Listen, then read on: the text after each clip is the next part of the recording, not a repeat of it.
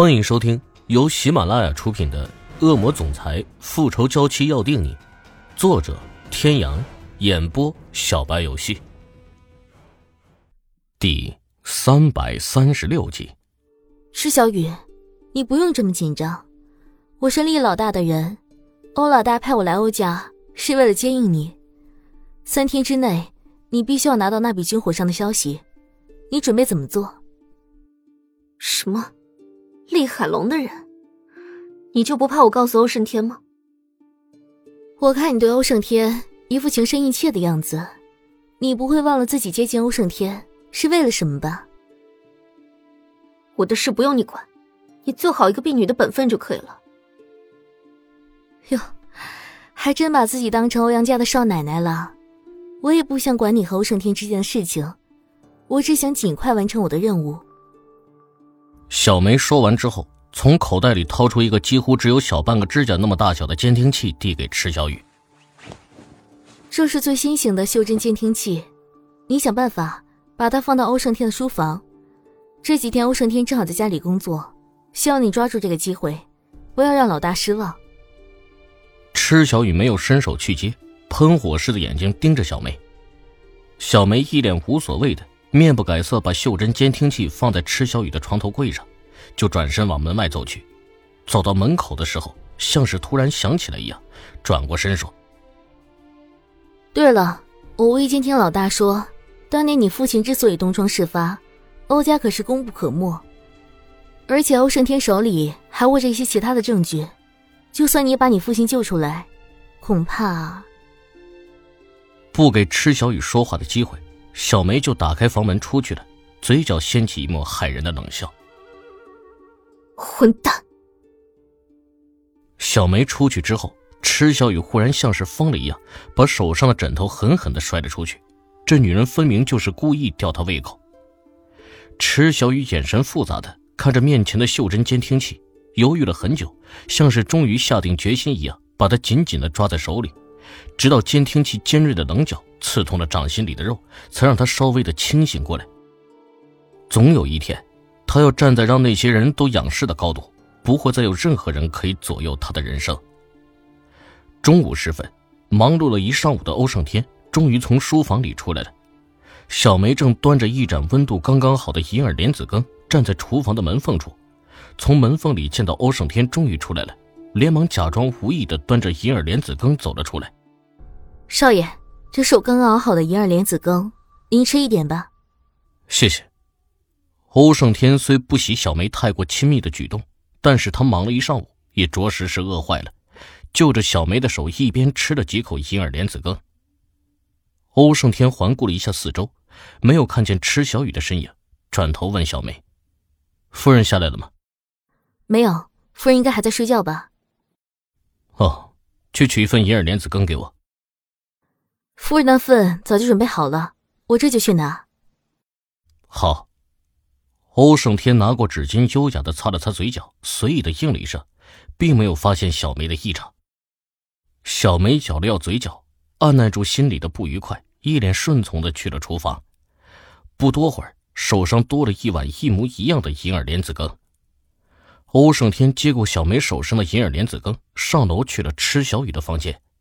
小梅的眼睛一直粘在欧胜天的身上，紧紧的咬住嘴唇，让自己冷静下来。池小雨此时正靠在床头上，呆呆的看着窗外，一副失魂落魄的样子。小雨，你怎么看起来很不开心呢？没有啊，这是厨房新做的银耳莲子羹吗？真是太好了，我正想吃呢。欧胜天笑了一下，把手上的银耳莲子羹递给池小雨。脸上满是浓的化不开的宠溺，池小雨接过调羹，小口小口的吃了起来。欧胜天突然觉得有点头晕，好像很困的样子，也没有在意，以为是太累了的缘故，趴在池小雨的旁边，很快就发出一抹均匀的呼吸声。天哥，你睡着了吗？池小雨小声的唤了两声，发现欧胜天根本没有反应，一脸心疼的抚平了欧胜天紧皱的眉头。眼神里闪过一抹坚定。趁着欧胜天睡着的时候，池小雨悄悄地溜进欧胜天的书房里，仔细地翻找着小梅说的关于他父亲贪污的证据。欧胜天醒来之后，发现天已经快要黑了，他没想到自己居然睡了整整一个下午。想起书房里堆积如山的文件，还等着他批改，欧胜天揉了揉眉心，连忙起身往书房走去。小梅，你看见夫人了吗？欧胜天四处看了看，没有看到池小雨的身影。见小梅正从不远处走来，于是便开口问道。小梅的脸上迅速掠过一丝慌乱之色，像是在掩饰什么一样的说：“夫人，夫人好像去了您的书房。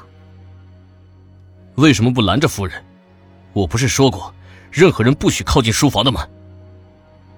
夫人，小梅实在拦不住夫人。夫人说，她才是欧家的女主人，整个欧家都是她的。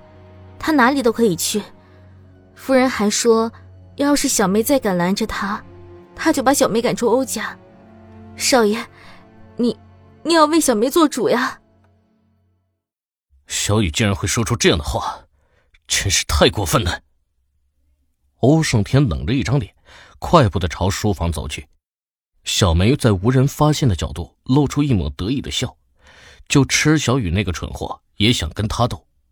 真不愧是厉海龙选中的人，小梅的演技简直是影帝级别的。欧胜天悄悄地走到书房门口，吸了一口气，猛地推开了书房的门，就看见池小雨正蹲在保险箱前翻找着什么。池小雨，你在干什么？天哥，我……你还想狡辩？你在找什么？欧胜天猛地抓住池小雨的下巴，居高临下的瞪着他。